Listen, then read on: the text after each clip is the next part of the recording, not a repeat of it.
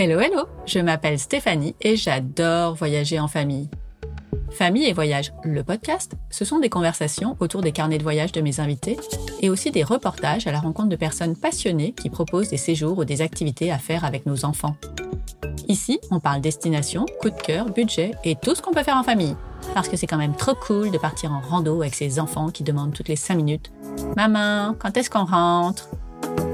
Pour ne manquer aucune occasion de vous évader ou de préparer vos prochaines vacances, n'oubliez pas de vous abonner sur votre plateforme d'écoute préférée. J'en profite pour vous remercier pour tous vos commentaires et vos chouettes notes 5 étoiles. Ça me fait tellement plaisir. Encore plus que quand mes nados et prénados rentrent de l'école avec de bonnes notes, vous imaginez. Et je sais que vous entendez ça tout le temps, mais c'est vraiment le meilleur moyen de soutenir le podcast. Alors merci merci et n'hésitez pas à partager cette bonne dose de voyage autour de vous. Allez, c'est parti pour un nouvel épisode. Adelina a déjà vécu dans plusieurs pays, 8 en 12 ans pour être précise. Alors nous aurions pu parler de Sydney, où est née sa deuxième fille et où elle était enseignante au lycée français, ou de Bangkok, où toute la famille s'est installée il y a quelques semaines. Mais ce sera Tunis, une ville très chère à son cœur. Elle va nous emmener bien loin des clichés et des sentiers battus, dans une ville en pleine transformation, qu'elle a découverte non pas comme une expat, mais avec le contrat local de son mari, enseignant également. C'est beaucoup moins intéressant financièrement, mais parfait pour dénicher des pépites. Pendant deux ans, elle va parcourir le Grand Tunis avec son mari et ses filles, qui avaient 11 mois et 3 ans et demi à leur arrivée, et abandonner l'enseignement pour la photographie, sa passion. Aujourd'hui, c'est donc un véritable guide qu'elle nous propose pour découvrir Tunis et ses alentours. Je vous souhaite une belle écoute. Bonjour Adelina. Bonjour Stéphanie. Merci beaucoup d'avoir accepté mon invitation pour parler de Tunis, une ville qu'on ne connaît pas vraiment. Mais merci beaucoup de me recevoir, merci beaucoup de m'écouter. Alors, avant de partir et d'en parler plus en détail, peux-tu nous dire quelle voyageuse tu étais avant la naissance de tes filles? Alors, je crois que j'étais euh, dans la frénésie du voyage, en fait. C'est clairement le mot. La, frénésie et, la boulimie. Je voyageais tout le temps. Mais même quand j'étais en train de voyager, je réfléchissais déjà au voyage suivant. J'ai tout le temps eu besoin de voyager, de découvrir de nouveaux endroits. Et je ne sais pas d'où ça m'est venu. Je ne suis pas capable de t'expliquer. Que ce soit loin, pas loin, j'ai toujours besoin de, de m'évader quelque part. Et quand je voyageais pas, je lisais des livres ou j'allais au cinéma. Donc, euh, c'est un peu pareil. Oui, c'est une sorte d'évasion aussi. Complètement, ouais. Est-ce qu'il y a un voyage en particulier dans les premiers qui, euh, qui a lancé toute cette frénésie? Le voyage qui m'a donné vraiment envie de voyager, c'était au Vietnam et c'était en 2006. Et c'était à quelle occasion? Alors c'est un voyage complètement improbable. Franchement, je n'y croyais pas du tout à ce voyage-là. J'étais à l'époque en, en DESS, donc en Master 2 maintenant. C'est un voyage d'études avec ma classe à la fac et il fallait qu'on aille étudier des entreprises et leur fonctionnement au Vietnam. Et c'était une destination qui m'attirait pas du tout. J'étais pleine d'a priori. J'aimais pas du tout le groupe classe avec lequel j'étais. Euh... My God, deux semaines avec ces gens dans un pays qui m'intéresse pas, mais à étudier des entreprises, je sais pas trop lesquelles ni pourquoi. Bon, c'était pas très bien parti. Et écoute, à partir de la première journée passée euh, à Saigon, euh, j'ai eu un coup de cœur et euh, je me suis rendu compte en fait de toutes les possibilités qui, qui s'offraient à moi de tous ces pays en fait dont je savais rien et qui étaient très certainement formidables finalement. Et à partir de là, j'ai commencé à voyager tout le temps. Chaque année, j'ai décidé de partir dans un pays euh, complètement lointain. L'année qui a suivi, je suis partie en Inde. Et ça aussi, c'était une grosse claque. J'étais jeune, j'avais 22 ans. Et c'était il y a plus de 15 ans j'avais pas tous ces réseaux sociaux qui, comme maintenant, tu vois, te permettent de te sentir plus proche de choses ou d'endroits qu'on connaît pas du tout. Donc euh, oui, c'était vraiment très très différent. Et j'ai décidé de voyager absolument euh, à chaque occasion.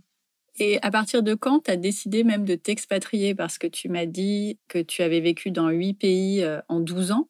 Donc ça va encore plus loin. Là, ça y est, tu quittes la France. Et ouais, ça a toujours été un vieux rêve d'habiter à l'étranger, tu vois, quand j'ai commencé mes études.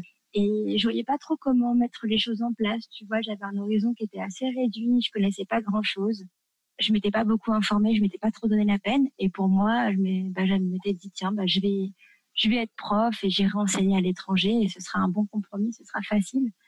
Et pour moi, l'étranger, en fait, euh, c'était l'Europe. Je me voyais très bien euh, en Espagne, tu vois, donc ça va en termes de, de dépaysement, c'est pas complètement fou. Donc, il s'agissait juste de franchir les Pyrénées et ça, me convenait très, très bien. Donc ça, c'était mon projet. Et d'ailleurs, c'est comme ça que je suis partie la première fois. Je suis partie en Erasmus. Ça devait être en 2004 ou en 2005. Je suis allée une première fois donc en Espagne et euh, j'ai adoré vivre seule. C'était formidable. C'était comme comme dans l'auberge espagnole exactement. Et ensuite, j'ai eu une sorte de, je, comment t'expliquer J'ai fait pas mal d'allers-retours entre la France et l'Espagne en me disant bon cette fois c'est pour toujours, cette fois c'est définitif. Alors un coup je rentrais, un coup je repartais. Ça n'a pas été très très clair. Et euh, ça a beaucoup aussi suivi euh, le fil de, de, mes relations sentimentales, tu vois. bah oui. Donc, euh, un coup, j'avais un amour en Espagne, alors je restais en Espagne. Après, ça se passait pas très bien. Je repartais en France, je rencontrais quelqu'un en France, je restais en France. J'étais un peu jeune. Et la, cette décision, en fait, de, de partir réellement euh, vivre à l'étranger, c'est quand j'ai rencontré mon compagnon actuel en 2010 on avait pas mal voyagé chacun de notre côté. On avait toujours cette frénésie de voyage aussi ensemble. On n'avait pas toujours le budget aussi qui suivait. Et on s'était dit que le meilleur moyen finalement de découvrir d'autres pays, bah, c'était de s'installer sur place. C'était vraiment vivre euh, le voyage euh, dans son extrême, tu vois. Mm-hmm. Et euh, c'est quelque chose dont on a eu envie très tôt. On savait pas trop nous encore comment mettre ça en place. Au moment des attentats du, du Bataclan, on avait déjà une petite fille qui avait un an et quelques ça nous a complètement, complètement euh, atteint, affecté, abattu. On s'était dit que c'était maintenant qu'on allait partir. Finalement, on n'avait plus du tout envie de rester vivre à Paris. Ça nous avait vraiment euh, coupé, euh, gâché notre plaisir. Et on a commencé à postuler dans tous les lycées français du monde, en excluant euh, les zones de conflit et les zones euh, où vivre en tant que femme, c'est vraiment une galère. Donc ça laisse quand même énormément de possibilités. Donc on a postulé partout on était vraiment prêt à partir. C'est le premier pays qui nous prend, on y va. Et écoute, le premier pays qui nous a pris, c'était l'Australie. Pas mal. Ça va, ouais. C'est, en termes de dépaysement ou de pays lointains, je pense qu'on était bien. Et bah, on est parti. Euh, on est parti en 2016, je crois, s'installer à Sydney avec une toute petite fille qui avait 20 mois à l'époque. Trop cool. Ouais, super cool. Et donc on est partis tous les deux travailler au lycée français, mon copain comme prof d'histoire et moi comme prof d'espagnol. Et on y est resté euh, deux ans seulement. Pourquoi vous êtes resté que deux ans? C'était pas ce qu'on avait prévu au départ. Ça s'est fait euh, un peu tout seul. Très très tôt après euh, m'être installé, nous être installés à Sydney, on a découvert que j'étais enceinte. Ça s'est pas forcément passé de façon très très simple. En fait, on a on a accumulé chacun des moments assez difficiles à vivre. On était tout seul au bout du monde, tu vois. On avait on avait aucune aide, aucun soutien, un décalage horaire de dingue qui fait que ça demande vraiment un effort, tu vois, de maintenir le contact avec les amis ou la famille. Et puis au bout d'un moment, euh, chacun fait sa vie de son côté. Et, et on, était vraiment très isolés. Et on a eu des moments de grande tristesse. Et je pense que l'isolement a accentué aussi ces moments de déprime. Et on a eu envie de, de repartir à zéro ailleurs, d'effacer un peu ces, ces moments difficiles. On a dû, euh, on a fait face à des décès, tu vois, et euh, tu peux pas rentrer pour les funérailles parce que tu as, as, 36 heures de voyage et que quand tu arrives, c'est fini ce genre de choses, tu vois, assez glauques. Et ça nous a aussi un peu, un peu gâché notre plaisir, tu vois, d'être en Australie. On s'est dit, mais attends, être au bout du monde à ce point, c'est peut-être un peu trop le bout du bout du monde, tu vois. On était vraiment au bout de la ligne et on s'est dit, bon, on est d'accord pour le bout du monde, mais est-ce qu'on peut réduire peut-être de, je sais pas, 3, 4 000 kilomètres, tu vois? Être loin, mais pas si loin, s'il y a un problème qu'on puisse arriver, si notre enfant a un souci, que notre famille puisse arriver, si on a besoin d'aide, si on a envie d'être euh, entouré, tu vois, que ce soit un peu plus simple. Et alors, on a encore une fois euh, repostulé absolument partout dans le monde, mais cette fois-ci avec un nouveau critère, parce que moi, en fait, à chaque fois que j'ai un enfant, je me rends compte que j'ai vraiment besoin d'avoir une activité qui, qui soit vraiment en alignement avec ce que, ce que j'ai vraiment envie de faire euh, au fond. Je ne sais pas si, si tu vois ce que je veux dire. Oui, oui. J'ai adoré enseigner et je pense vraiment euh, avoir fait de mon mieux. Mais j'ai toujours su au fond de moi que c'était pas euh, le boulot que je voulais vraiment faire. Et au bout d'un moment, quand tu approches de la trentaine, puis que tu dépasses la trentaine, euh, il faut faire un truc en fait. Ça va pas arriver, ça va pas tomber tout seul. Si ça ne fonctionne pas, s'il y a vraiment un truc qui te dit c'est pas ça, oui, à un moment, euh, c'est bien d'essayer de trouver et de changer les choses. Mais voilà, moi j'avais toujours voulu être photographe, mais j'avais jamais rien fait pour. Au départ, parce que j'estimais pas avoir euh, le niveau nécessaire, et puis je sais pas, je me trouvais toujours des empêchements. Tu vois, c'était jamais possible. Et là, à la naissance de ma deuxième fille à Sydney, à la naissance de Bonnie, je me suis dit, bon, ok. En plus, j'avais fait beaucoup plus de photos, donc j'avais vraiment progressé. Là, je me suis dit, bon, moi, en fait, ce que je veux faire, c'est la photo. Et j'ai décidé de, de me lancer. Et donc, pour me lancer, j'ai dit à mon mec, OK, on postule dans plein de pays, mais surtout dans des pays où il n'y a absolument aucun poste disponible pour moi. Comme ça, j'aurais pas le choix. Oui. J'aurais pas d'autre choix que, que de me lancer.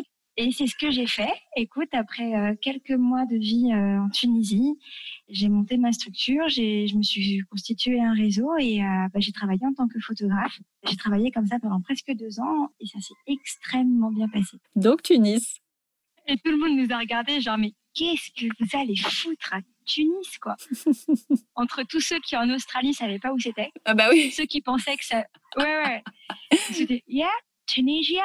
Oh yeah, interesting. Et en fait, euh, ils ne savaient pas, oui. Aucune. Bah, le pays est microscopique. Mais oui. Après, en Australie, tu es loin de tout. Tu vois, euh, l'Espagne, ça leur parle. L'Italie, ça leur parle. Ce genre de trucs, tu vois. Les, les pays vraiment touristiques, en fait. Tunisie, euh, franchement, euh, personne connaissait. Et ceux qui connaissaient, c'était des copains, des copains français, et puis ils comprenaient pas, tu vois. Ils comprenaient pas qu'on était contents. Étaient un peu gênés, tu vois, parce que nous, on était super contents de partir à Tunis. On savait même pas pourquoi on était contents, mais on était contents. et les copains, tu vois, ils disaient bon, ben, on va pas leur gâcher leur joie. Ils ont l'air d'être contents, mais honnêtement, euh, ils comprenaient pas pourquoi. On connaît pas bien en fait, et c'est vrai que de la Tunisie, on, Ok, tout le monde connaît Djerba euh, avec euh, les vacances all inclusive. Ouais, les vacances de beauf, comme j'appelle ça. Oui, on est d'accord. Euh, après, ça, ça convient à certaines personnes, donc c'est bien que ça existe aussi. Mais du coup, on a l'impression que la Tunisie, c'est Djerba. Or, c'est pas du tout le cas. Oui, voilà, je comprends en fait les réticences de nos copains, tu vois, parce qu'effectivement, de la Tunisie, on connaît que ça. Enfin, c'est ce qui s'est exporté malheureusement comme vision. Vous l'aviez quand même du coup mis dans vos choix Carrément. Est-ce que c'était plus parce que tu savais que toi, euh, il n'y aurait pas de possibilité ou parce que vous aviez vraiment envie de découvrir ce pays? Alors, on avait vraiment envie de découvrir quelque chose de nouveau. On n'avait pas particulièrement rêvé de la Tunisie avant de postuler, en fait. Alors, pourquoi vous l'avez mis sur la liste? Pour ne rien te cacher, parce que l'Europe, c'est une zone qui est impossible à avoir euh, quand tu postules en lycée français. L'Europe, elle est, euh, elle est occupée par des enseignants qui sont là depuis 30 ans et qui bougeront euh, quand ils seront morts. Et jamais, jamais ils lâcheront leur poste parce que c'est hyper confortable de vivre en Europe. Donc voilà, l'Europe c'est euh, intouchable. Tu vois, tu pourras jamais l'avoir. On voulait quand même être dépaysé, être pas trop trop loin de l'Europe. Et donc on s'est dit que la Tunisie c'était un compromis idéal. Tu vois, la Turquie nous faisait un peu peur politiquement à cette époque-là. et puis, qu'est-ce qu'il y avait d'autre comme destination? Bah, Des destinations qui me faisaient moins rêver, tu vois, genre la Slovénie. Bon, certes, c'est l'Europe, mais voilà. Euh, des pays où il fait froid. Ah oui, c'est ça. Tu vois, des pays où il fait froid, il pleut, et tu te dis, ouais, non, écoute, euh, je sais pas, il fait nuit à 17h euh, toute l'année. non. Il y avait la proximité avec l'Europe, le climat et le facteur dépaysement et la nouveauté. Bah, c'est déjà pas mal. C'était bien, c'était des critères, c'était nos critères en tout cas. Tu vois, on n'est pas, on n'est pas très très exigeant. Est-ce qu'il y a eu des démarches compliquées pour vous installer là-bas? À Tunis, alors pas du tout. Ah non, c'était hyper simple. On est arrivé comme des fleurs. On a passé euh, notre été à, Paris parce qu'on n'était pas retourné à Paris depuis qu'on avait quitté Paris pour Sydney. Ah, donc c'était bien. Ouais, on, on, leur a présenté notre enfant qu'on avait eu sur place. au fait, il euh, faut qu'on vous dise, euh, voilà, on est, on est quatre et puis trois. On a vu plein de gens, c'était formidable. Et de Paris, on a bougé jusqu'à Tunis avec, bah, avec nos passeports et nos valises en fait. Et euh, on a été tamponné avec notre visa touriste. Et puis, euh... oh, tu sais, quand tu es recruté par une entreprise ou par une école, très souvent, ce sont eux qui se chargent des formalités. Oui. T'as pas grand chose à faire. Et je trouve que là, oui, les formalités étaient assez simples. Hein. Tu te pointes au bureau de police le plus proche de chez toi avec ton, ton contrat de travail et on te délivre une carte de séjour dans des délais, euh, comment dire, dans des délais tunisiens, en fait. C'est-à-dire que Ouais, voilà. Non, mais t'as raison de rigoler parce qu'en fait, c'est marrant. Euh, on te promet trois mois, mais en fait, euh, tu l'auras jamais. Mais en même temps, tout le monde s'en fout si tu l'as pas parce que personne ne vient euh, vivre de force à Tunis, tu vois. Parce que les Tunisiens, en fait, quittent la Tunisie. Donc, euh, si tu es là, c'est que tu as une bonne raison d'être là. Tu vois, tu n'es pas. un Européen n'est pas n'est pas clandestin en Tunisie, donc tu vois, c'est pas très grave si t'as pas ta carte de séjour en temps et en heure. De toute façon, ceux qui risquent de t'arrêter, ce sont les mêmes qui ne t'ont pas délivré la carte de séjour parce qu'ils ont oublié et qui sont partis fumer des clopes à la place. Donc il, il peut rien se passer, tu vois, c'est pas très grave. Mais j'ai fini par l'avoir. Et quand je l'ai eue, elle était presque périmée. Ah, super. Bah ouais. Et bon, c'est pas grave, elle me sert à rien en soi. Enfin, si, je sais qu'elle me permet d'être en règle, mais même sans ça, je savais que j'étais en règle de toute manière parce qu'on avait un contrat de travail, un compte en banque. Euh, on piquait la place de personne. Tu disais aussi que c'était un contrat local, vous n'étiez pas en contrat d'expat.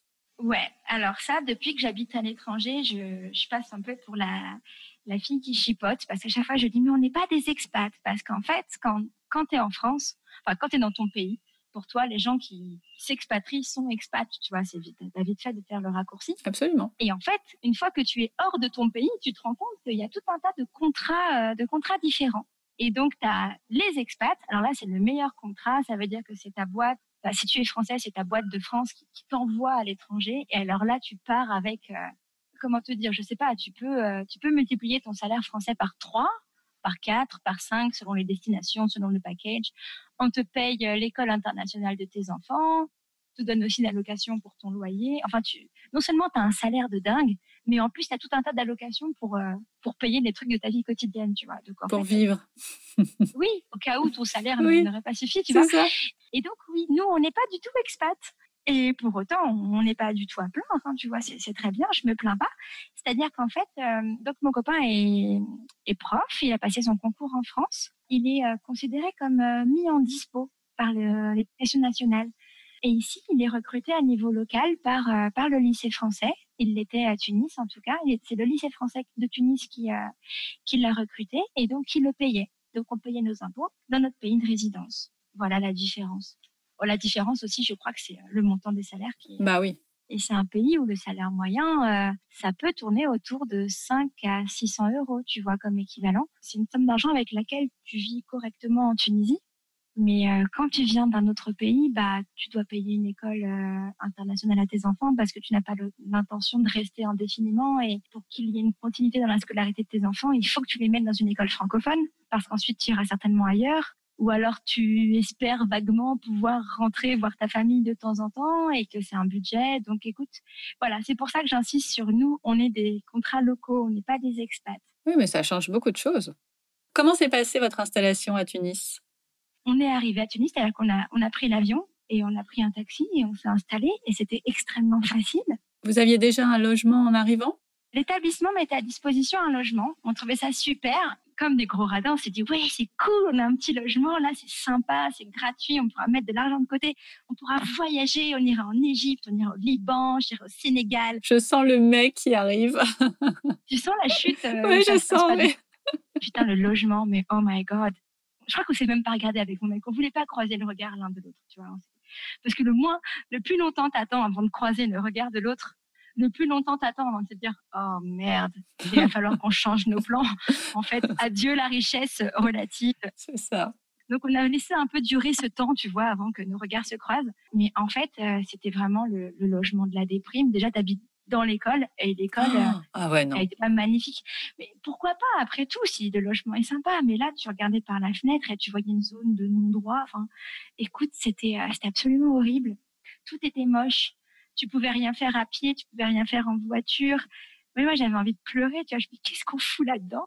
Et euh, bon écoute euh, on s'est quand même dit qu'il allait falloir qu'on déménage donc euh, on est parti donc là c'était assez simple en fait t'arrives t'as pas besoin de montrer des garanties, les gens te font confiance. Tu te dis, bah non, attends, tu es enseignant, tu es enseignant au lycée français, tu as des valeurs, donc oui, on te fait confiance. C'est plus en termes de valeurs qu'en termes de revenus, tu vois.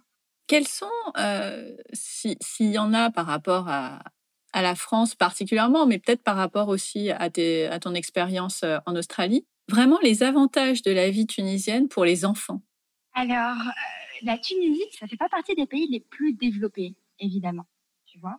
Donc, euh, sans connaître, on pourrait euh, avoir tendance à avoir des réticences, tu vois, parce que les pays les moins développés, forcément, c'est pas les pays les plus kid-friendly. C'est-à-dire que si tu vas au resto, tu vas pas avoir ta chaise haute euh, Ikea qui t'attend, parce que il n'y a pas de Ikea. Et Comment un pays sans Ikea Mais c'est pas possible. et, et, on s'en passe tellement bien. Écoute, j'ai fait faire mes meubles, ils étaient tous de traviole, c'était très rigolo. il y a un côté quand même, oui, très dans l'à peu près. Hein, il faut le savoir quand tu pars en voyage en Tunisie, tu t'en fous complètement. Euh, quand tu habites sur place, ça peut être parfois pesant selon euh, à quel niveau ça s'applique à peu près. Et l'amateurisme, Parfois, c'est un peu lourd, mais globalement, euh, il y a tellement d'autres choses euh, positives. Ça fait une, ça fait une balance, ça s'équilibre. Tout est simple parce qu'il y a, a pas grand chose en Tunisie. C'est-à-dire que tu que l'essentiel, tu vois. Tu vas pas avoir le choix entre 10 000 restaurants quand tu vas à Tunis. Et tout le monde est sympa. Et comme tout le monde est sympa, tout le monde est très convivial, tout le monde adore tes enfants. Euh, je ne compte plus le nombre de gens qui ont fait des bisous à mes enfants, des gens que je connais pas, hein, que je reverrai jamais de ma vie. C'est carrément normal. Faut, faut s'habituer. Ça ne veut pas dire que moi j'ai trouvé ça sympa. Hein. bah c'est ça, oui. J'ai toujours un petit mouvement de recul, genre mais que fais-tu? Tu t'approches d'un bébé de 11 mois. Enfin, nous c'était un peu notre hantise, tu vois, parce que ben, je sais pas, nos gosses ils ont des broncholites euh, tous les trois mois l'hiver, donc tu vois le, le moins des gens inconnus s'approchent d'eux pour les embrasser, euh, le mieux on se porte. Quoi. Et, et puis oui, c'est vrai aussi que quand tu es français, quand es français, plus que quand tu es européen, parce que je me rappelle qu'en Espagne et en Italie, les gens sont aussi assez tactiles avec les enfants. Mais en tout cas, nous, quand on est français, euh, enfin, tu touches pas les enfants des autres. C'est pas un truc qui est euh, apprécié. Non, on n'aime pas trop ça, effectivement. On n'aime pas trop ça. Tu as vraiment l'impression qu'on pénètre ta, ton périmètre à toi, tu vois. Tout à fait moi, ça me fait vraiment tiquer. Tu vois, j'ai l'impression que mon gosse va choper le choléra si quelqu'un que je n'ai pas autorisé touche mon enfant. voilà, ça, c'était ma, mon état d'esprit quand je suis arrivée. Donc, euh, la Tunisie, en tout cas, m'a enseigné qu'il fallait que je me calme. Parce que n'avais pas trop le choix. Ah, j'ai pas le choix. Et puis, je peux pas, je peux pas me fâcher à chaque fois parce que ça part d'une excellente intention. Euh, écoute, tu sais quoi? Parce que quand même, je peux pas m'arrêter là. Je vais juste te dire à mes enfants, écoute, si tu n'es pas d'accord qu'un individu que tu ne connais pas te touche, lorsque ça ne te plaît pas, tu peux crier. tu peux dire non ou tu peux dire stop. Comme ça, tu vois, moi je dis rien. Je passe pour la ah, mère super cool, super intégrée. Genre, moi je vois pas le problème, j'adore. C'est mes enfants. Mes enfants sont vraiment des individus tellement chiants et, c'est moche. tellement rabat-joie. Ah, c'est moche. Hein. Écoute, je m'en suis sortie comme ça. Et je, il se trouve que sur mes deux enfants, il y en a une sur deux qui n'a pas hésité à dire Laissez-moi tranquille, je ne suis pas d'accord, c'est mon corps. Voilà, ce genre de truc euh, à peine euh, exagéré. Ça devait mettre l'ambiance. mon honneur était sauf. Mais c'est bien. Non, je suis d'accord. Je trouve que c'est une très bonne idée. Voilà, je suis contente que tu valides. Et donc, pour revenir à est-ce que c'est facile d'être avec des enfants en Tunisie? Ouais, c'est archi facile parce que même s'il n'y a pas grand-chose, c'est-à-dire que quand tu vas dans un café, à la différence de l'Australie, tu n'auras pas le kids corner, tu vois, avec la petite table à la bonne hauteur, dans un bois respectueux euh, de la forêt et des enfants, avec les petits crayons de couleur. Enfin, t'as pas tout ça. Hein. Mais euh, tout le monde va faire en sorte que tes enfants passent un bon moment tout le temps. Et tes enfants passeront un bon moment parce qu'il y a quelqu'un qui va lui donner des frites de son assiette, chose, chose que tu n'as absolument pas validée, bien sûr. Et tu es contre parce que les frites, c'est pas bien. Mais tout le monde va faire en sorte que euh, tes mômes passent un, un bon moment et ils passeront un super moment et ce sera formidable. Et finalement, même plus que dans des endroits euh, adaptés et étudiés pour les enfants, là, c'est beaucoup plus route. Et est-ce que tu as quand même trouvé qu'il y avait des inconvénients, des, vraiment des trucs euh, pas cool euh, que tu n'avais pas en Australie ou que tu n'as pas en France? Alors, le truc pas cool du tout que j'ai expérimenté, c'est il n'y a que moi qui l'ai vécu, c'est ni mon mec ni mes enfants, c'est le système de santé. Ah déjà, c'est à double vitesse, c'est-à-dire que soit tu dépends du public parce que tu n'as pas le choix, et dans ce cas-là, euh, bah, accroche-toi, euh, soit tu dépends de privé parce que tu as les moyens. Donc déjà, moi, c'est un système que j'ai du mal à cautionner, tu vois, ça me fait vraiment mal au cœur. Je trouve ça terriblement injuste, mais au-delà de ça, il se trouve que quand j'étais à Tunis, bon, alors je vais donner beaucoup de détails, euh, désolé, mais voilà, est-ce que tu connais le choc, le syndrome du choc toxique? Mmh Écoute, j'ai eu ça c'était pas cool du tout déjà en soi. Et en plus, la Tunisie, c'est quand même un pays assez conservateur. Tu trouves pas des tampons facilement, tu vois. Mhm. Et c'est déjà un diagnostic qui est difficile à poser dans des pays euh, plus ouverts où euh, le, tu trouves des tampons euh, dans, dans, les, dans, les, grandes surfaces sans te poser de questions. Mais alors, dans un pays où le port des tampons est encore plus petit, tu vois, la probabilité pour qu'on pense à ça est encore plus, plus minuscule. Et, en fait, c'est moi qui leur ai dit au médecin, j'étais dans le privé, et je leur ai dit, voilà, je crois que j'ai ça. Euh, s'il vous plaît, faites un truc, parce que si vous passez à côté et que c'était vraiment ça, je vais finir euh, soit amputée des deux jambes, soit morte. Et franchement, euh, c'est pas cool, quoi. Je peux pas. C'est pas possible. Et tu vois, quand tu te retrouves dans un cas de figure pareil, avec des médecins qui te font pas confiance, en fait, parce que t'es une fille, t'es un peu infantilisée, tu vois, t'es une femme, t'es un peu conne. Et le médecin me dit aux urgences, moi j'étais à moitié en train de crever, il dit mais non, vous avez dû manger des fruits de mer, c'est tout. Oh, mais, non, mais d'abord, j'ai pas mangé de fruits de mer. J'ai passé ma journée à travailler sur un shooting. J'ai même pas mangé du tout déjà. Et tu vois, le type était sûr d'un truc et il voulait absolument t'appliquer son diagnostic à lui. Et, pourquoi pas, tu vois, si c'est le bon, euh, moi avec plaisir, hein, je, je prends. Mais il se trouve que c'était pas le cas. Le mec voulait à tout prix me faire croire que je devais être euh, en train de faire une réaction allergique à je ne sais quel champignon, je ne sais quelle crevette. Et, et tu vois, quand tu te retrouves à l'hôpital avec ton iPhone sur, pardon, mais sur Doctissimo ou un truc merdique comme ça, à le montrer au médecin en disant, s'il vous plaît, je crois que j'ai ça, voilà la marche à suivre, voilà ce qu'il faut faire. Et sans aucune garantie de s'ils vont oui ou non te prendre au sérieux. C'est compliqué, en fait, d'aller te faire soigner et de pas avoir une confiance aveugle dans le personnel soignant. Voilà, pour résumer. Bah oui, et puis euh, tu l'as vécu en live, donc. Euh. Je l'ai vraiment vécu en live. Bon, c'était vraiment un truc particulier. Mm, mm. Euh, mais quand même, j'imagine que quand tu te casses une jambe, ils te font le plâtre sur la bonne jambe, tu vois, faut pas exagérer. Et d'ailleurs, la Tunisie, c'est une destination touristique pour le tourisme, comment tu appelles ça, le tourisme médical, tu vois, il y a pas mal de gens qui, oui, bien sûr. qui profitent de faibles coûts et de personnel quand même très, très bien formé en Europe ou au Canada. Des gens qui viennent se refaire des dents magnifiques ou des super seins. Ouais, on n'est pas dans la même catégorie, ouais. Ouais. Mais bon, moi qui venais pour un truc qui n'avait rien à voir, euh, je j'ai pas du tout. Et bien plus grave. Et bien plus grave, ouais, vraiment. Bon, après, le système public, on n'en parle même pas. Je, jamais de ma vie, je mets un pied là-bas. En gros, tu rentres et peut-être que tu sors mort ou alors avec une maladie nosocomiale. Et c'est marrant, mais en même temps, c'est pas marrant du tout, tu vois. Non, tu euh, nous vends pas du rêve, là. Vraiment pas. Non, mais allez en Tunisie en vacances, mais euh, soyez pas malade, s'il vous plaît. Eh ben, eh, tu nous fais la transition parfaite. On a parlé des, des choses euh, qui vont pas et euh, clairement, on n'a pas envie d'être tombé malade, mais on est quand même là pour faire découvrir Tunis différemment et que tu nous parles des pépites que tu as pu trouver et qui sont pas connues dans ce pays et qui mériteraient pourtant de l'être. Mais écoute, euh, ça paraît pas très modeste, mais j'ai fait que ça, trouver des pépites. Mais que ça. Une, succession de pépites, j'ai enfilé des pépites comme des perles. Et pas parce que j'ai un talent particulier pour euh, dénicher les pépites, enfin je crois pas, mais euh, parce que les, Tunisiens eux-mêmes, j'ai l'impression qu'ils ils font même plus attention à, à, leur patrimoine, tu vois. Ils n'ont pas conscience en fait de, de tout ce qu'il y a autour d'eux ils sont tellement partis du principe que c'est mieux ailleurs, que c'est mieux en Europe, que leur pays est en train de se casser la gueule, qu'ils font même plus attention à tout ce qu'il y a de bien et des choses bien et des gens bien. Il y en a vraiment des tonnes. Je sais même pas par où commencer. Eh ben, je vais, je vais essayer de te guider. Avec grand plaisir, parce qu'il faut absolument trier tout ça. Il y, a, trop, trop de pépites que personne ne connaît, même parmi les expats, tu vois. Ben oui, oui, c'est ce que j'ai cru comprendre en, discutant euh, avec toi. Donc là, l'idée, ce serait pour essayer de, de nous emmener dans, cet univers qu'on ne connaît pas. C'est quoi le, séjour idéal? Est-ce que c'est quelques jours à Tunis et après il faut en sortir? Est-ce que c'est euh, une semaine à Tunis complètement parce qu'il y a tellement de choses à y voir que c'est euh, parfait? C'est quoi? Est-ce qu'il y a un mix à faire ou est-ce que c'est Tunis tout seul? On peut faire différentes formules. On peut déjà passer euh, au minimum quatre jours, je pense, dans le Grand Tunis et avoir la garantie de, de vivre un voyage qui n'aura rien à voir avec euh, les idées reçues des clubs en all inclusive, etc. Mais vraiment, en quatre jours, moi, ce que je conseillerais, c'est de vivre euh, dans la Médina, dans la Médina de Tunis, la vieille ville, oui. qui est toute sinueuse, qui est tortueuse, qui est magnifique, que même les Tunisois euh, connaissent mal, à vrai dire. Et il y a quelques maisons d'hôtes qui sont en train d'ouvrir dans la Médina. Et comme ça, tu vis vraiment au cœur de la Médina, dans un vieux palais, avec un rooftop somptueux d'où tu peux regarder euh, le coucher du soleil sur les toits.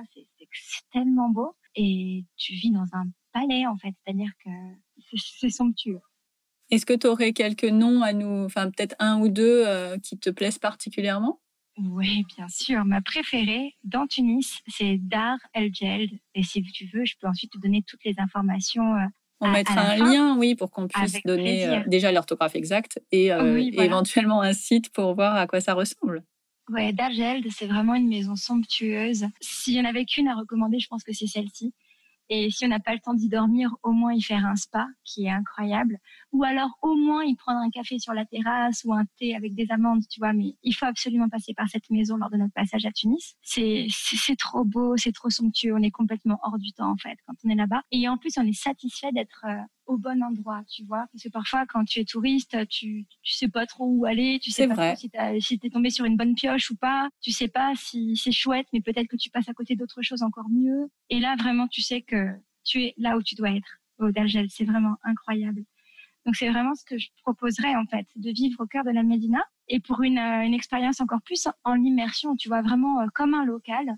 On a un train un train à Tunis qui s'appelle le TGM et c'est trois lettres en fait pour euh, Tunis, la Goulette, la Marsa. Donc Tunis évidemment. La Goulette c'est une toute petite banlieue balnéaire qui est euh, peut-être à maximum 8 minutes de Tunis et la Marsa c'est à un quart d'heure de Tunis et c'est euh, c'est aussi une autre ville au bord de la mer un peu plus huppée, tu vois, un peu plus bourgeoise, là où beaucoup beaucoup de d'étrangers vivent en fait. Ce train relie euh, différentes petites banlieues de Tunis en faisant en longeant la, mer et c'est très très joli.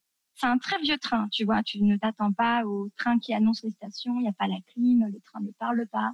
Je sais pas s'il est vraiment aux normes. C'est un petit train des années 70 et qui ne nous a jamais failli, tu vois. Et il est absolument charmant. Il passe toutes les 10 minutes. Il te permet de relier toutes les zones euh, d'intérêt du Grand Tunis. Et la vue est dingue parce qu'en fait, tu longes le littoral euh, tout le temps. C'est quoi ces zones d'intérêt? Alors, les zones d'intérêt, donc tu commences par Tunis et la Médina. Ensuite, tu vas faire un petit tour à la Goulette. La Goulette, c'est un port de pêcheurs. Il y a une atmosphère particulière à la Goulette parce que euh, jusqu'aux années 60, jusqu'au début des années 60, c'était la ville de Tunis où tu faisais la fête, où euh, les musulmans, les chrétiens et les juifs cohabitaient.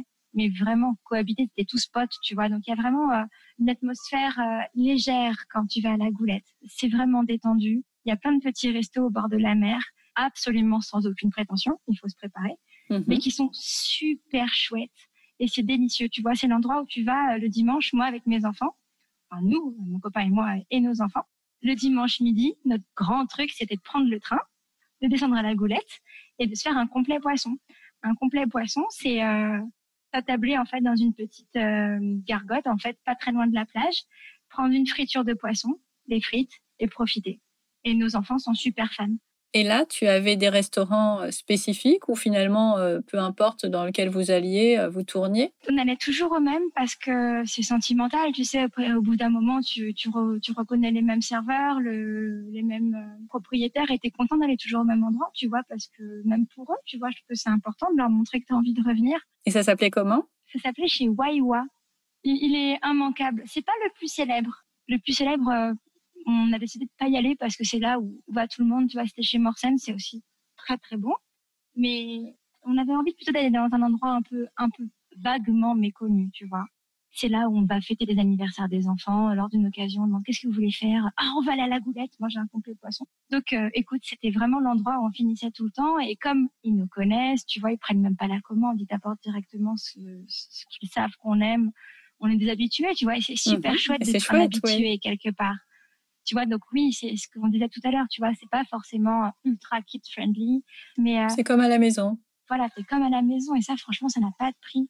Ensuite, une fois que tu es à la goulette, tu peux, tu peux continuer à t'éloigner un peu de Tunis en train et aller du côté de Carthage. C'est là où nous vivions et à Carthage, il y a énormément de, de ruines romaines à visiter ce que quasiment personne ne sait. Ah oui, je ne savais pas. Oui, il y a un... mais voilà, mais on peut, on peut tout à fait faire un tourisme, du tourisme culturel à Tunis. Et d'ailleurs, il faut, il faut parce qu'il y en a un amphithéâtre romain qui est magnifique. Il y a un port punique à côté duquel j'habitais qui est encore très très beau. Il y a un ancien théâtre. Il y a les villas romaines aussi où les enfants aimaient beaucoup se promener euh, le week-end. Tu vois des mosaïques byzantines, tu vois. Euh, tu, si tu fais pas attention, tu marches dessus parce qu'elles sont pas toujours toutes euh, protégées. Donc c'est à toi de te dire, je vais peut-être pas marcher dessus et, et faire un pas de côté pour les préserver. Et il y a personne, tu vois, personne n'y va et tu te retrouves avec tes enfants à être dans un endroit qui a qui est vieux de 2000 ans. Puis je sais pas, tu es là, tu fais une partie de cette famille où, euh, tes enfants courent au milieu et t'es super bien. Donc tu vois, voilà, en termes d'infrastructure, il n'y a pas grand-chose, mais t'as pas besoin de plus pour te sentir bien.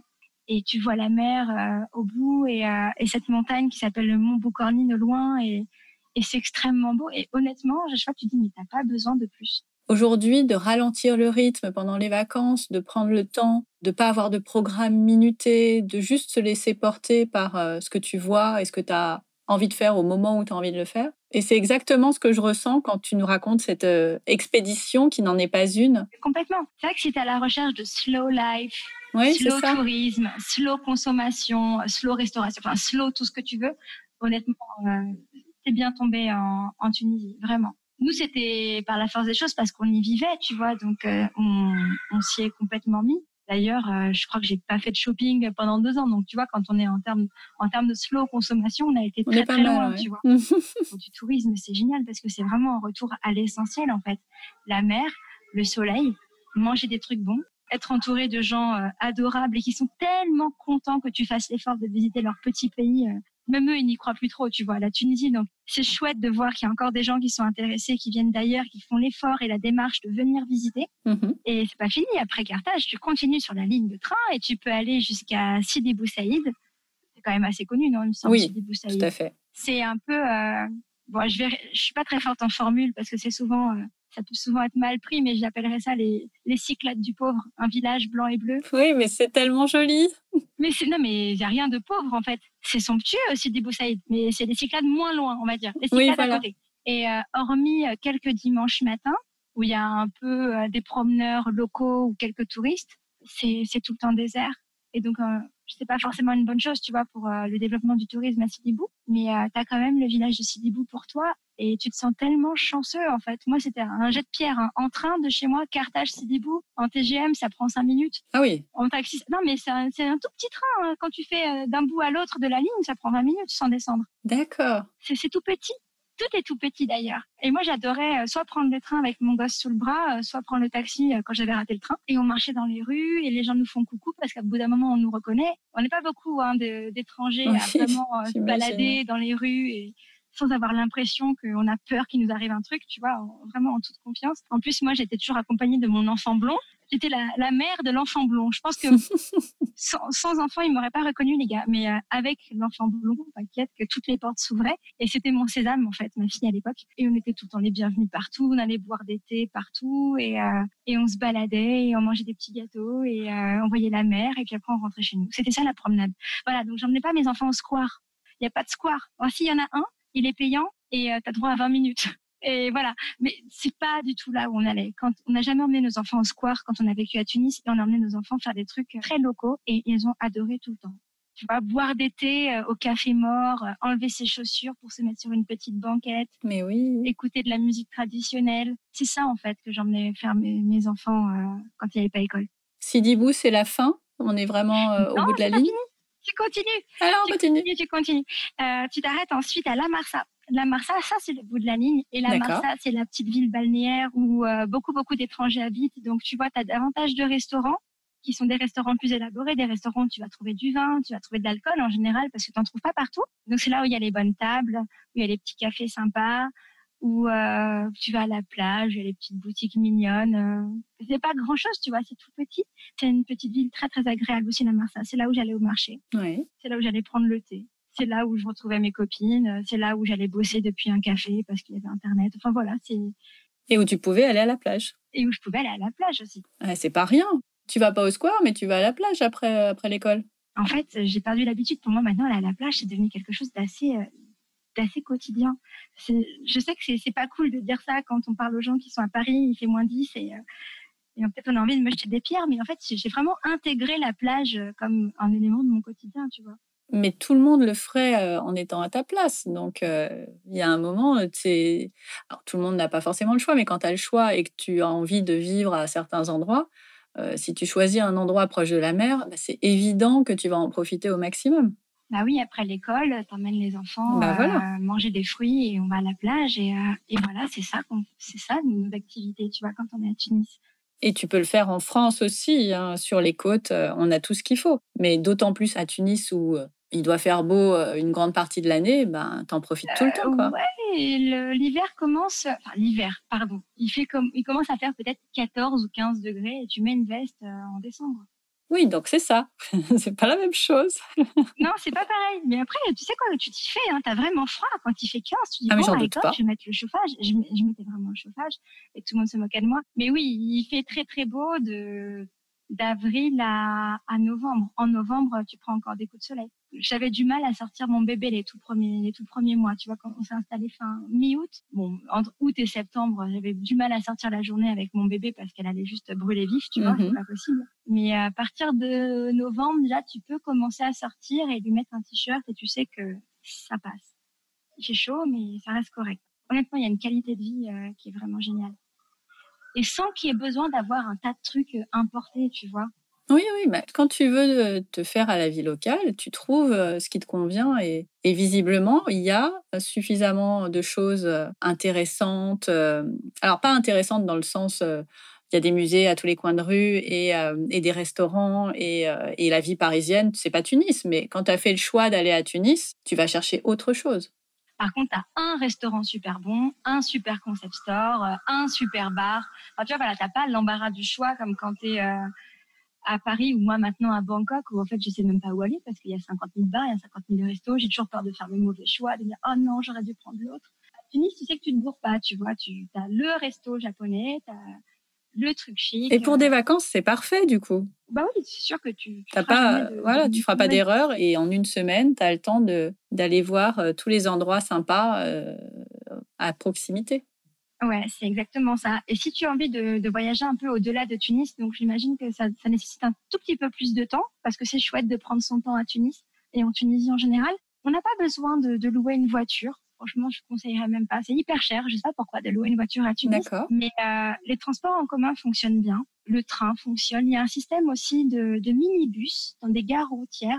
C'est pas des grands cars façon Eurolines à Porte de Bagnolet. C'est encore un truc plus petit. Nous, à Tunis, en Tunisie, on appelle ça des louages. C'est comme un grand taxi. C'est peut-être un minivan de, de 8 places et ça fait des, des grandes et des moyennes distances. C'est hyper pratique. Moi, j'ai voyagé qu'avec ça, avec mes enfants parce que je conduis pas, j'avais pas envie de conduire et que j'avais envie de voyager quand même. Donc tu vas à la gare routière, le minibus part quand il est plein. Et donc tu peux aller du côté de Bizerte. Bizerte, c'est au nord de Tunis, ça doit être à une heure de route. Tu vois, c'est pas pas hyper loin. Hein. Et es dans un environnement complètement différent, avec des côtes sauvages, mais vraiment sauvages. Tu vois, des, des falaises qui se jettent dans la mer, c'est somptueux, il y a personne, c'est très très préservé. Quand tu vas l'été, comme c'est mon cas, tu as l'impression d'être en Provence, tu vois c'est un peu la garrigue autour de toi. Parce que Tunis, c'est pas la Provence, c'est encore plus sud, donc c'est encore un peu plus brûlé, tu vois. Oui, oui, oui. Mais voilà, quand tu remontes du côté de Bizerte, c'est, c'est plus provençal, euh, ce qui t'entoure. Et tu as l'impression d'entendre les grillons tout le temps. Et je trouve ça vraiment très joli. Pareil, il y a, y, a, y a, une maison d'hôtes qui est, euh, qui est ravissante là-bas. J'ai séjourné, j'ai été euh, vraiment charmée. Si je pouvais, j'y retournerais. Qui s'appelle euh, Enshir Deheb. C'est très, très beau. On est au milieu des champs. Il y a une piscine. Il y a quelqu'un qui s'occupe de te faire à manger euh, trois fois et même plus, je pense, par jour. Des, produits qui, sont cultivés, euh, des produits bio qui cultivent dans leur propre champ. C'est absolument délicieux. Et c'est vraiment une très belle pause en fait d'aller à Bizerte pendant pendant un jour ou deux. C'est une chouette option, tu vois. Ça te permet de voir euh, autre chose, tu vois, de de reconstituer un peu le puzzle Tunisie. Alors ce sera pas complet, tu vois, il manque des pièces, mais c'est toujours mieux que d'avoir juste la pièce Tunis. Depuis Tunis, tu peux aussi descendre à à peu près deux heures de route dans une autre ville qui s'appelle Sousse. Sousse, il y a un musée archéologique qui est très important là-bas, si vous êtes amateur de, de, de mosaïque et d'histoire. Et pareil, la vieille ville de Sousse est euh, extrêmement jolie. Personne ne la connaît parce que la côte de Sousse, tu vois, elle a été un peu euh, vampirisée par euh, de gros hôtels de tourisme de masse, très moches. Et ça, c'est la côte. Nous, ce qui nous intéresse, c'est euh, le centre historique de la ville, en fait. Donc, tu les vois pas, ces gros hôtels, tu vois même pas la mer, en fait, de là où tu es. Mais la, la Médina est ravissante. Et c'est surtout pour le plaisir d'aller dans des petites maisons d'hôtes à chaque fois, tu vois, qui sont, qui sont cachées et qui sont somptueuses. Il y a une maison d'hôte à Sousse qui s'appelle Dar Antonia, où j'ai emmené mes filles en voyage. On était parties toutes les trois il y a un an et demi, ouais. en voyage de filles. Donc on est parti dans le louage et euh, on est arrivé, euh, on a traversé un peu la Médina à pied. C'est pas très compliqué, tu sais même quand tu es seule euh, ou une fille seule ou avec tes enfants, que tout le monde ne parle pas forcément français maintenant en Tunisie, tu vois, ça c'est en train de se perdre. Mais euh, tu sais quoi, tu, tu, rentres ton point de chute dans Google Maps et tu as ton Google qui te dit tourner à gauche, tellement pratique. dans 200 mètres, aller à droite. Et en fait, tu même pas besoin de t'embêter à demander ton chemin ou d'avoir peur de te perdre. Enfin, tu, tu vas là où tu dois aller, c'est hyper simple. Donc moi, j'emmène mes enfants euh, de 4 ans et 1 an et demi dans des maisons d'hôtes somptueuses ça me pose pas de problème. Et euh, je me dis pas que c'est peut-être pas forcément fait pour elle parce qu'en fait c'est beau et je trouve ça super qu'elle soit dans un endroit beau et qu'elle puisse l'admirer et, en profiter. Et ça se passe super bien, tu vois.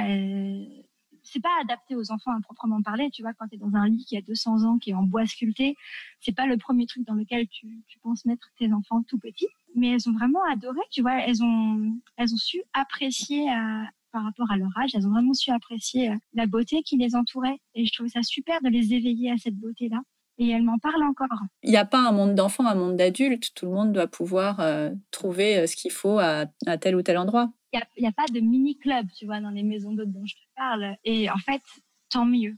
Vraiment, tant mieux. Et, et en fait, pour nous aussi, tu vois, vivre à l'étranger, c'est une façon de sensibiliser nos enfants à, aux différentes beautés, aux différentes cultures qui les entourent. Et ça commence super jeunes, ça commence dès le début. Et elles ont vraiment adoré ce séjour, elles ont adoré ce petit déjeuner de produits locaux euh, qu'elles ont pris sur place, elles m'en reparlent encore, tu vois c'est pas du tout une mauvaise idée de voyager avec des enfants, même tout petits, même en étant euh, un seul parent, dans des endroits comme ceux-là. Vraiment, au contraire, je trouve qu'il faut en profiter. C'est trop joli pour passer à côté. Et ça, c'était à combien de temps de chez vous? Euh, Sousse, c'est, euh, je pense, porte à porte, deux heures, peut-être deux heures et quart. C'est vraiment pas très loin. C'est complètement faisable. En termes de, euh, de tarifs, à quoi on peut s'attendre? Les maisons d'hôtes, j'ai l'impression qu'il y a une sorte d'entente euh, nationale sur tout le territoire de Tunisie. C'est toujours aux alentours de 250 dinars à la nuit. La nuit, hein, pas la personne. 250 dinars. Il faut diviser plus ou moins par trois. Euh, ça ferait peut-être 80 euros la nuit. Ouais. Donc c'est un but, c'est un budget hein, pour la Tunisie. C'est, je pense que c'est fait exprès. C'est une façon aussi de, de trier et de vouloir euh, préserver les endroits pour pas qu'il y ait Déjà, trop de préserver ces endroits et puis surtout trancher, faire une rupture nette entre le tourisme vraiment cheap, désolé, mais c'est ça, tu vois, les semaines à 120, 150 euros la nuit où tu as une semaine avec l'avion, l'hôtel, la nourriture à gogo. Là, c'est clairement une façon de dire, OK, un autre tourisme est possible et c'est une façon de trier euh, bah, les personnes qui vont, qui vont voyager, tu vois. C'est peut-être aussi euh, un positionnement marketing, tu vois, les, les maisons d'hôtes, leur clientèle cible, c'est pas les Tunisiens c'est ceux qui se détournent de la Tunisie en se disant ah ouais mais non euh, c'est Djerba, c'est les hôtels. Voilà, c'est pour essayer de les, de, les, de les, faire revenir ou de les faire venir. Ouais, je comprends. Et parfois le tarif ça peut aider, tu vois. J'ai l'impression que souvent quand quelque chose est, est assez cher, on peut avoir l'impression que c'est haut de gamme. Et donc voilà, je pense que c'est pour ça que ça coûte voilà environ 75 à 80 euros la nuit en fonction des, des taux de change. Ça tourne toujours autour de 3 euros, 3 euros 20, tu vois, le rapport dinar-euro.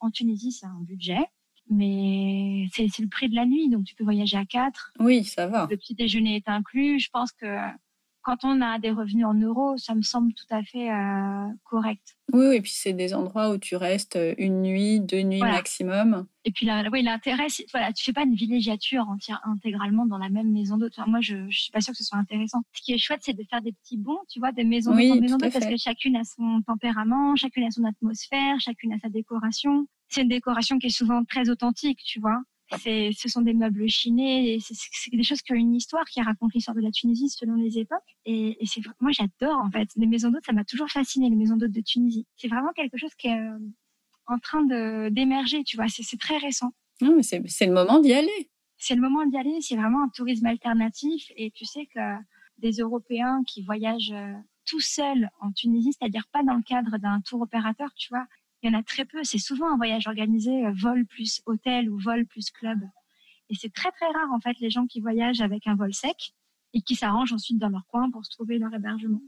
C'est vraiment pas fréquent. Oui, mais parce que c'est euh, essentiellement euh, des, des, voyageurs qui vont dans ces hôtels all inclusive et qui ne cherchent que le, soit le, bas prix, soit le, le transat sur la plage et rien d'autre. C'est exactement ça. Là, on est dans un autre type de voyage. Euh, on est vraiment dans euh, j'ai envie de découvrir, je reste pas au même endroit et j'ai envie de voir plusieurs facettes, si ce n'est toutes les facettes de euh, d'un pays qu'on connaît pas parce qu'on nous donne pas envie de le connaître aussi. Mais c'est exactement ça. Et en plus, tu vois que cette satisfaction d'être l'un des rares, tu vois, parce que c'est chouette de découvrir un pays, mais je trouve que c'est encore plus satisfaisant quand tu sais qu'on n'est pas nombreux à faire cette démarche. C'est vrai. Voilà, tu as vraiment l'impression d'être en dehors des, sentiers, des sentiers battus. Et en plus, c'est qu'à deux heures de vol, en fait, c'est carrément pas loin de, Paris. Je sais que ça dessert aussi Lyon, euh, Grenoble, euh, Marseille aussi. Tu peux venir en ferry oui, Marseille. Franchement, c'est pas, pas hyper loin. C'est faisable et satisfaisant. Tu vois, tu sais que tu es un des rares à faire l'effort euh, de découvrir de la Tunisie telle qu'elle est vraiment. Et c'est pas fini parce qu'en dessous de Sousse, tu fais un peu plus de route et tu arrives aux portes du désert. Mais oui, bien sûr. Mais oui, bien sûr, évidemment, le désert, le vrai désert, c'est vraiment les portes du Sahara. C'est pas un sous-désert, c'est le vrai désert qui commence. Et pareil, tu vois, tu, tu peux prendre une autre, d'autres maisons d'hôtes aux portes du désert dans des villes comme Tozer ou Nefta. J'ai séjourné dans, dans chacune de ces villes et euh, dans des maisons d'hôtes à chaque fois complètement incroyables. Et ensuite, tu t'arranges avec un taxi écoute, t'as même pas besoin de t'organiser beaucoup en amont, tu vois. Nous, on avait pris un vol intérieur et euh, le taxi qui nous a amené à l'hôtel euh, le soir, je lui ai dit voilà, euh, ce serait possible de nous emmener en voiture au port du désert parce que parce que je sais pas comment y aller, ça me saoule, j'ai la flemme. j'ai la flemme de chercher comment faire parce qu'il est 23 heures et qu'il faut que j'y sois demain matin à 10 heures et que et le mec, il m'a dit, mais pas de problème. Il m'attendait le matin à l'heure dite euh, devant, mon, devant notre hôtel et il nous a emmenés euh, en voiture jusqu'aux portes du désert. Et en fait, l'intérêt de ce trajet, c'est que moi, j'avais organisé pour mes enfants une nuit euh, sous la tente dans le désert du Sahara. Ah, trop bien. Une tente berbère. On a choisi d'utiliser des dromadaires parce que j'avais pas envie de polluer avec des 4x4. Après, tu me diras, mais tu, tu favorises le travail des animaux. En fait, voilà, j'ai pas su choisir. Je ne savais pas quelle était euh, la meilleure des, décisions entre dromadaire qui pollue pas ou une voiture qui préserve les animaux. Écoute, j'avais une enfant de, de un an, tu vois, à l'époque, et une autre qui fêtait ses quatre ans. C'était pour son anniversaire. Ouais. on était parti. C'était notre premier automne en, en Tunisie. On avait quitté euh, l'Australie quelques mois auparavant. C'était le jour de l'anniversaire de ma fille aînée. Ouais. Et j'avais dit, écoute, je te promets, je sais pas à quoi ça va ressembler notre vie en Tunisie. Je, je peux pas te dire, j'en sais rien, je connais pas. Mais je te promets que la nuit de tes quatre ans, on la passe à la belle étoile dans le désert. Et ça, ça doit être super cool. Et c'est exactement ce qu'on a fait. On en garde tous un souvenir euh, incroyable. Comment tu as organisé ça? Parce que euh, pour y aller, tu as trouvé le taxi, mais le dromadaire et l'endroit où vous alliez euh, dormir, c'est euh, comment ça s'est fait? Je suis pas passée par un tour opérateur parce que parce que je suis très fière. En fait, quand il s'agit de voyager, je, je, suis désolée, hein, mais j'estime que on est un peu des grands voyageurs. Et tu vois, l'idée pour moi de passer par un tour opérateur qui organise à ma place, je serais terriblement vexée. Pour moi, c'est un échec. mais moi, j'aurais du mal à, je vivrais pas bien. Et du coup, ben, j'ai un peu enquêté, tu vois, chercher des micro-agences euh, de voyage sur place via Internet, via Facebook, parce que beaucoup de choses se passent sur Facebook en Tunisie, je sais pas pourquoi. Et j'ai fini par trouver une sorte d'agence euh, écotourisme qui organisait vaguement des méarés, mais euh, qui remportait pas un franc succès parce qu'en fait, euh, il n'y avait pas beaucoup de touristes. Et du coup, je les ai contactés et je leur ai dit, voilà, moi, j'ai pas envie d'avoir la totale, tu vois, que j'ai pas envie que les mecs me fassent de la musique traditionnelle. Enfin, j'ai pas envie de. Tu veux un truc simple. D'animation, tu vois. J'ai pas envie qu'on me fasse me sentir, qu'on me fasse sentir que je suis un touriste. Je viens pas chercher de l'exotisme, je viens pas chercher de quelque chose de sensationnel, tu vois. Je suis pas dans la caricature. Je cherchais pas ça. Moi, je voulais juste passer la nuit à la belle étoile. C'est tout. Mais qu'on m'assure le transport en dromadaire euh, de la de porte du désert jusqu'à la tente au milieu des dunes, aller-retour, parce que ça, je sais pas faire toute seule écoute, c'était une dame super gentille qui m'a organisé le strict minimum, tu vois, qui m'a juste aidé à me mettre en contact avec des chameliers. Et c'est des mecs que je connaissais pas du tout. J'avais aucune idée de si c'était fiable, pas fiable. Et j'ai même pas douté, tu vois. Je, je me suis même pas dit, oh là là, si ça se trouve, les chameliers, euh, ils sont pas sympas. Si ça se trouve, ils vont vous emmener derrière une dune et vous vous égorger. Si ça se trouve, ils vont te piquer ton iPhone. Oh, écoute, je me suis pas du tout, je suis pas du tout. T'avais confiance. Carrément. Bah, sinon, faut pas le faire, en fait. Bah, c'est ça. Pense as confiance et tu le fais et tu passes un bon moment. Soit t'as pas confiance et t'es un peu tout le temps sur les nerfs et, euh, et puis c'est pas agréable et puis les gens le sentent. T'as aucune raison de pas avoir confiance hein, en plus, mais euh, fais-le en ayant confiance, c'est beaucoup mieux. Et voilà, donc les portes du désert, notre meilleur souvenir en famille, on l'a refait d'ailleurs l'année d'après, tellement euh, tellement c'était chouette. Et voilà, c'est pas adapté pour les enfants euh, proprement parler, mais les enfants adorent. Mes enfants ont fait du toboggan sur les dunes pendant à peu près, je sais pas, cinq heures d'affilée. Elle montait, elle descendait, elle montait, elle descendait. C'était les plus beaux jours de leur vie. Et on a mangé un couscous euh, cuit au feu de bois euh, dans le sable. Alors ça croustillait un peu, tu vois, parfois. Mais on a tous trouvé que c'était super bon. Je sais pas, c'était un super moment, tu bon, vois. ça c'était organisé quand même. C'était pas toi qui avais ramené ton couscous. Non, non, parce qu'en fait, quand tu, on t'organise ta nuit sur place, tu as besoin d'un chamelier, tu as besoin d'un mec avec un dromadaire qui connaisse le désert pour t'emmener quelque part. Au bon endroit, oui. Tu-. Au bon endroit et te, et te ramener après parce que Oui. tu peux te perdre. Oui, bah oui. Je, je ne me perds pas dans le désert avec mes enfants, tu vois. Je, je Non, veux bien faire pas des envie. trucs un peu foufou, mais pas ça. Et je sais pas si ça capte. Autant je fais la maline avec mon GPS dans la Médina, autant les dunes, euh, franchement, je, je tente pas. Ils t'assurent le dîner et le petit-déj. Et c'est incroyable. Et c'est vraiment super chouette. Et du coup, trop mignon parce qu'ils savaient que c'était pour l'anniversaire de ma fille Bianca. Et ils ont voulu lui faire un gâteau. Et en fait, ils ont utilisé les informations que je leur avais données au préalable. Tu sais, tu donnes toujours une photocopie de ton passeport, comme, Ouais. comme quand tu te bordes à l'hôtel, tu vois, tu files ton passeport. Et en fait, ils se sont trompés de nom d'enfant. Enfin, c'était pas elle, mais on s'en foutait parce que déjà, elle sait pas lire, parce qu'elle saura jamais. Et, euh, et nous, on était pliés de rire, quoi. C'était truffé de fautes, joyeux anniversaire dans, un orthographe, dans une orthographe complètement. Euh, oh, mais c'est tellement mignon. Et, et c'était pas son nom à elle, c'était le nom de sa sœur. Mais en plus, ils ont mis son intitulé de l'état civil, tu vois, genre deuxième prénom, troisième prénom, oh là là. tous ces noms de famille. Et en plus, c'était pas elle, de toute façon. Et, euh, et tout ça à la crème au beurre, tu vois. Et on était c'était archi marrant. Enfin, nous, on a trouvé ça formidable. C'est touchant, en fait. C'était tellement mignon de vouloir nous faire plaisir, alors que déjà, c'est euh, une prestation qui n'était pas bien chère. Tu vois, je sais pas s'ils se font un gros, une grosse marge dessus. Si en plus, ils te font des gâteaux d'anniversaire, mais c'était tellement généreux, on savait plus où se foutre. Ça fait des souvenirs euh, top. Ouais, vraiment. Est-ce qu'il y a des choses qu'il faut éviter de faire en Tunisie? Non, je crois pas. Écoute, nous, on a mangé partout, on a bu partout, des glaçons, pas de glaçons, dans la rue, on a mangé des fruits, on a mangé des crudités. Enfin, tu sais, je parle un peu de tous les trucs en général qui font partie des choses à, éviter. Quand tu vas faire tes courses, tout ce que tu peux éplucher, tu l'épluches, tu vois, parce que c'est pas par rapport à l'eau potable, c'est plus par rapport aux pesticides qui peuvent être utilisés, tu vois. Ah, oui. Je sais pas trop si c'est digne de confiance ou pas. Et dans le doute, euh, franchement, ça prend deux minutes d'éplucher tes courgettes, alors euh, je préfère le faire et être tranquille.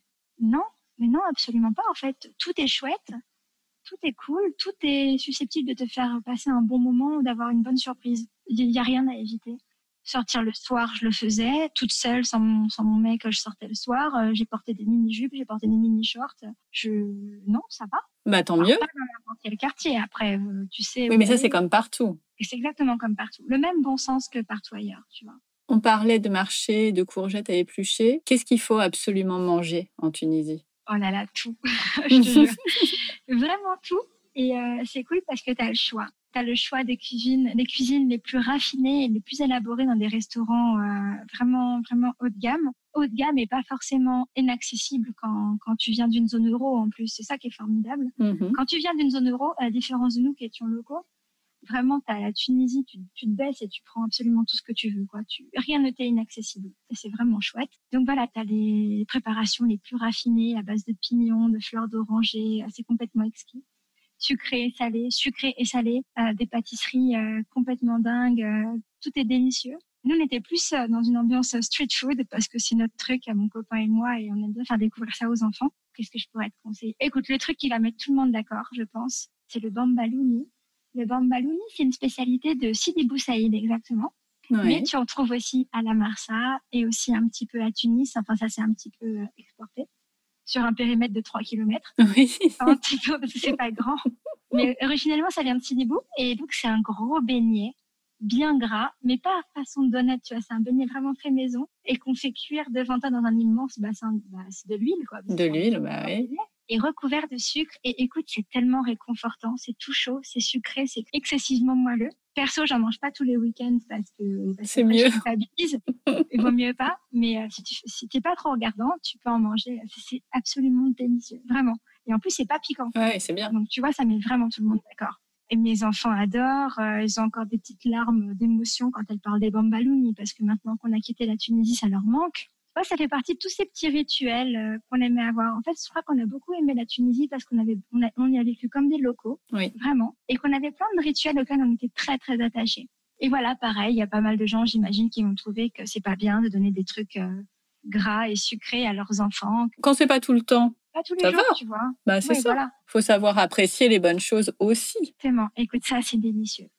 Ensuite, il y a euh, quelque chose aussi que nous, on adorait et qui est extrêmement local. Et quand tu commandes ça, déjà, on se dit, ah tiens, lui, il s'est renseigné, ou lui, c'est pas la première fois qu'il vient. C'est, euh, ça s'appelle le fricassé. Le fricassé tunisien, c'est un tout petit sandwich, tout petit, mais qui a pas besoin de, pas besoin d'être plus gros. Et ça coûte 700 millim, 2,50 euros à peu près, 2,70 euh, euros, tu vois, tout petit sandwich. Alors, en fait, le pain, c'est aussi un beignet, décidément, qui est coupé en deux et que on farcit avec un tout petit peu de pommes de terre écrasées avec du curcuma, un peu de thon, un peu d'œuf dur émietté, des olives et, si tu es courageux, harissa. Ah, oula. La harissa, pardon, on dit en français. J'arrive plus à dire les mots tunisiens avec l'accent français, j'ai l'impression que... Mais c'est bien, c'est mieux.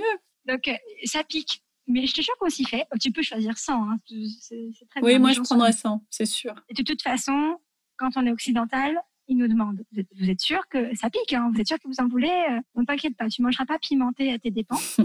c'est trop délicieux, ça. Je sais pas, ça a le goût de la Tunisie, tu vois. Bah, c'était ta maison, donc. Euh, ouais, c'était vraiment ma maison, et, euh, c'est vraiment les produits locaux, tu vois. Les œufs, le thon, les olives, tu les retrouves partout. C'est le tiercé gagnant de la Tunisie.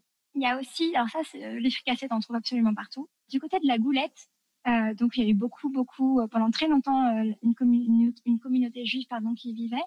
Il y a les briques, tu sais, les briques à l'œuf. Bah oui, que c'est oui, tout à fait. Mhm. un peu de pommes de terre écrasées, un peu d'œuf, un peu de thon, un peu de persil. Ça pique pas, l'œuf coule, c'est délicieux. Tu en manges beaucoup, beaucoup à la goulette, mais évidemment, tu en trouves aussi ailleurs, mais c'est essentiellement à la goulette qu'on les trouve. Dans les petites gargotes dont je parlais tout à l'heure, tu sais, en deuxième ligne du front de mer. Oui. Et euh, c'est de la nourriture que tu manges sur le pouce, tu vois. Et normalement, les vrais, les professionnels de la brique, tu manges la goulette avec les mains, enfin avec les doigts. tu n'as pas de brûler. Et la difficulté, en fait, c'est de ne pas que l'œuf te coule euh, oui, c'est mieux. Moi, j'ai jamais réussi. Moi, je fais ça avec des couverts. Hein. Franchement, désolée, mais euh, comme une grosse bourgeoise, j'utilise couteau et ma fourchette parce que j'arrive pas à manger ça proprement. Mais pareil, tu vois, ça fait partie de, du snack emblématique de la Tunisie. Ça coûte 3 euh, francs 6 sous, tu en trouves partout, c'est très bon, c'est préparé devant toi avec des produits frais. Ensuite, euh, plus saisonnier, plus local, on va dire. C'est encore plus euh, sur l'échelle de Richter des connaisseurs. Là, on arrive à 8, tu vois. as le lait blébi. Le lait blébi, c'est un concept déjà. au début, je savais pas si j'allais en manger, tu vois. Je, regardais ça un peu d'un air bizarre. Et maintenant, j'adore. Tu manges ça quand l'hiver arrive. L'hiver, toute proportion gardée. Hein. L'hiver oui, tunisien. L'hiver tunisien, ouais je sais même pas comment te l'expliquer, ça fera jamais envie. C'est une sorte de, de, pois, de ragoût de pois chiches, de pois mijotés, bouillant. On t'en sert un énorme bol en terre cuite, comme ça, ça garde bien la chaleur. et ensuite, tu rajoutes tes toppings, tu vois. Ça fait un peu classe quand tu parles de toppings. Mais voilà, la personne qui te le sert demande si tu veux euh, la louche d'huile d'olive pour aller avec. C'est vraiment une louche, hein, je passe mes mots. Moi, j'étais choquée quand j'ai vu. Donc, le mec te rajoute au début, le, type me demande si je veux de l'huile d'olive. Alors, bah, moi, je dis oui. Un filet. Mais après, je vois la quantité. Je me dis, oh my god, mais en fait, c'est, non, non, un filet, tu rigoles. Un filet, c'est pour les radins. C'est pas généreux, le filet. Tu vois, nous, c'est la générosité. Donc, c'est la louche. je me suis dit, oh mon Dieu, comment je vais manger ce truc? Et en fait, pour que ça tienne au corps, tu vois, ce, ce bouillon de pois chiches, ah, je recommence. En fait, dans l'ordre, c'est tu as le plat en terre cuite, ensuite une sorte de demi-baguette. Oh, pardon. oui, que tu émiettes dans ton bol. Et là-dessus, tu rajoutes ta louche de bouillon et de pois chiches par-dessus. Ça, aurait été dommage. De pâte. Mm. Euh, ça aurait été un peu, un peu trop léger. Un peu léger, ouais. et ensuite, la, louche ou le litre d'olive, je sais pas. Et ensuite, on sait pas. On peut rajouter un œuf euh, cru qui va être poché à l'intérieur du mélange parce qu'il fait très chaud il y a un snobisme qui consiste à mettre du thon, mais euh, tout le monde n'est pas d'accord. Tu vois, c'est un peu comme le, l'ananas sur la pizza. Tu vois, il y a vraiment, euh, il y a deux écoles. Il y a ceux qui mettent du thon dans le lait blébi et ceux qui trouvent que mettre du thon dans le lait blébi, c'est complètement sacrilège. Écoute, moi, je prends pas parti, je m'en fous. euh, je suis sans opinion. Euh, moi, je trouve que c'est déjà assez fat comme ça. Et énormément de cumin, et c'est délicieux. Et pour les plus foufous, euh, ça encore une fois. Écoute, c'est, c'est bon il faut passer euh, ouais au-delà de ton euh, non là ça non c'est fat quand même. Alors c'est méga fat. Normalement c'est le plat qui tient au corps quand tu travailles dans les champs et que tu manges une fois par jour. Mais c'est bon un peu. Puis il y a tous les fruits évidemment qu'on trouve euh, qu'on trouve partout, qu'on trouve au marché, des melons incroyables, des pastèques qui pèsent une tonne, des pêches délicieuses quand c'est la saison. Il y a un truc qu'il faut savoir en Tunisie, c'est que les saisons pour les fruits et légumes sont courtes tu vois, la saison des pêches, elle dure trois semaines. La saison des abricots, c'est trois semaines. La saison des ah oui, c'est très, très assez réduit aussi. Par contre, à chaque fois, tu es sûr que ça a une saveur intense et que ça a été cultivé à côté et c'est local. On n'importe pas de fruits et légumes quand on, quand on habite en Tunisie. Puis, tu as la saison des figues. Après. Ce qui est chouette, c'est que tous les choix de fruits sont ils s'enchaînent en même temps. Tu vois, ils bah oui. Sinon, c'est trop triste. Et euh, il y a aussi un fruit auquel on ne pense pas, tu vois, et c'est quand on descend, euh, notamment dans le Sahara, du côté de, de Tozer et de Nefta, L'automne, c'est la saison de la récolte des dattes. Et en fait, on trouve des dattes accrochées à leurs branches absolument partout. Et ça n'a rien à voir avec les dattes qu'on trouve en France, qui ressemblent à des trucs un peu euh, rabougris et, desséchés. C'est exquis, euh, c'est fondant, c'est juteux. C'est trop délicieux. C'est un peu la consistance, tu vois, les pruneaux. Oui, tout à fait. Euh, c'est fondant pareil, c'est bien meilleur. Et c'est super bon. Mes enfants adoraient manger ça tout le temps. Tout le monde leur en donnait en plus. C'est comme un bonbon. C'est comme un bonbon super sain pour le coup. Vraiment, c'est absolument exquis. Bon, on a fait un bon tour, je crois, de la Tunisie, de toutes ses spécialités culinaires euh, à absolument pas louper euh, lors d'un voyage. En tout cas, j'espère que pour euh, nos éditeurs, ce sera pareil. Mais moi, j'ai découvert avec toi cette Tunisie que je connais pas. Je connais Djerba comme beaucoup de gens et j'apprécie pas particulièrement. Mais là, je me suis laissée emporter dans tes adresses, dans ton voyage, enfin pas ton voyage puisque toi tu y as vécu, mais ça, ça donne envie d'aller un peu plus loin que le bout de son nez et de se dire que euh, pour un, séjour différent, pas très loin, avec des paysages euh, variés, avec des choses à faire tranquillement, en famille, ben, c'est une bonne option la Tunisie. Et pas très cher en plus. Non, c'est vraiment une option super intéressante. Euh, je pense que vous avez un chouette pouvoir d'achat quand, quand, vous venez de, la zone euro. Et, et, tu sais quoi, en parlant de Djerba, même Djerba, en fait, on peut la visiter en, en sortant complètement des sentiers battus. Mais je pense que ça, ça, mais j'en doute pas. Encore euh, une autre conversation, tu vois, qui durerait à peu près aussi longtemps. Et donc, euh, je vais m'arrêter là. Mais euh, même Djerba, c'est génial. Oui, il suffit de pousser la porte de son, de son hôtel. Déjà, Exactement. ça permet de voir autre chose. Avant de nous quitter, j'aime bien finir quand même avec des petites questions beaucoup plus courtes. Mais vraiment, pour continuer de voyager encore un peu, mais dans d'autres destinations, et tu as fait tellement d'endroits que je suis sûre qu'on va encore découvrir des pépites. Qui t'a donné envie de voyager? Mes grands-parents, mes grands-parents qui ont quitté, ils n'ont pas vraiment voyagé, ils ont émigré, c'est vraiment différent, mais c'est eux qui m'ont donné envie de toujours partir. Quel est le voyage que tu n'as pas encore osé faire? Hum, C'est pas une question d'audace, je pense que c'est juste une question de timing et de budget. Je voudrais faire la route de la soie. Quel est le voyage que tu as regretté avoir fait? Aucun, absolument aucun en fait. Ils ont tous été euh, les mêmes les plus improbables, ou même ceux qui ont été euh, faits dans des conditions les plus euh, low cost. Je les ai tous adorés pour, euh, pour une raison ou une autre.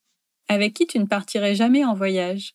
Alors, j'aurais pu dire mes beaux-parents, mais figure-toi que je l'ai fait et que c'était très chouette. Donc, euh, même pas. Non, mes propres parents. C'est pas possible. Une raison particulière? On n'a pas du tout la même conception du voyage, en fait. Et ça arrive, et c'est pas grave?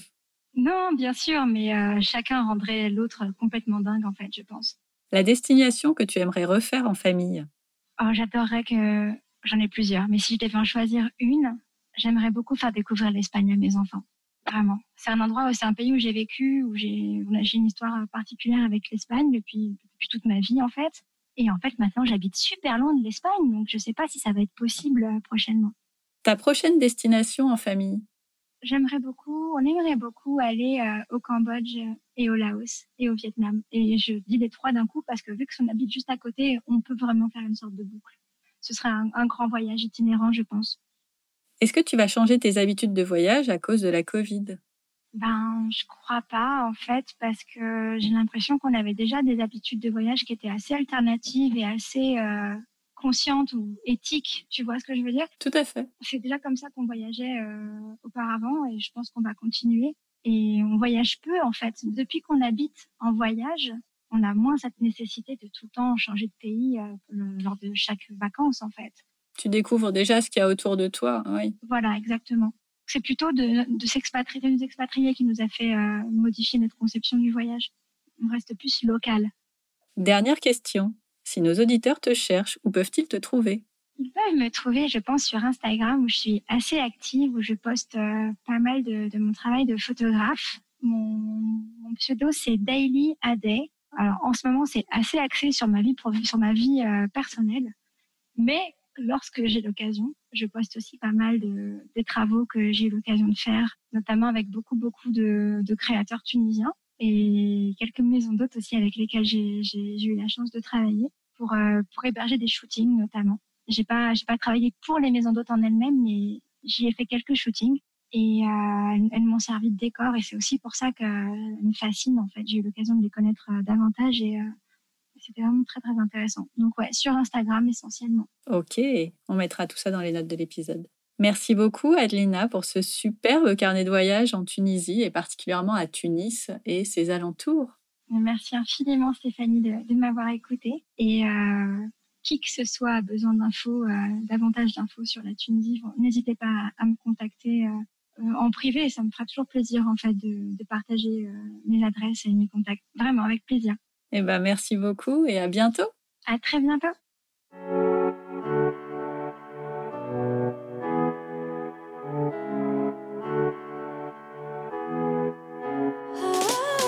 Merci d'avoir écouté jusqu'au bout. Si cette conversation vous a plu, bah dites-le moi en mettant un commentaire sur Apple Podcast. Pour ça, rien de plus simple.